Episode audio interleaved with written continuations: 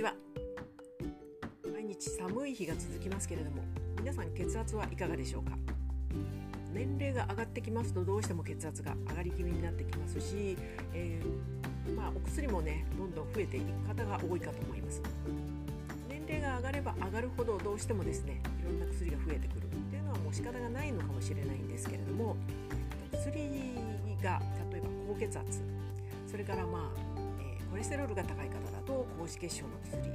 とかまあいろいろ出てくるんですけれどもその薬がですね多くなってきてしまって自分で管理ができないという場合にはどうしたらいいかというお話をさせていただきます。お薬の管理ができなくなるで、えー、朝飲むのか昼飲むのかあとはですね飲んだかどうか忘れてしまうというようなことがありますそんな場合はですねもうちょっとだなって思った場合ですね。その時はもうお医者様に行ってですねどうもよくわからなくなってしまうと。ボケじゃないんだけどよく忘れてしまうなんていうこともありますのでそういった場合はお医者様に行って必ずお医者様に相談してください、えー、なのでお医者様にですね、えー、飲んだ日が分からなくなってしまう時があるというようなことで相談していただくと例えば、えー、薬局の方でですね、え一方た日付を入れてくれるというような、えそんなことをやってくれますので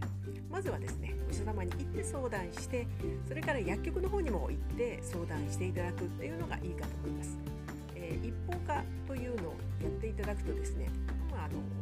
薬局によっては日付を入れてくださいって言ってお願いして入れてくれるところもありますし朝食後の薬昼食後の薬あと夕食後あと寝る前というふうに、えー、一方化してくれるところあります。えー、っと朝だけ多いっていう場合は朝だけ、えーと、ひとまとめにしてもらうということも可能ですのでそのように、えー、いろんなとこですね相談してみてください。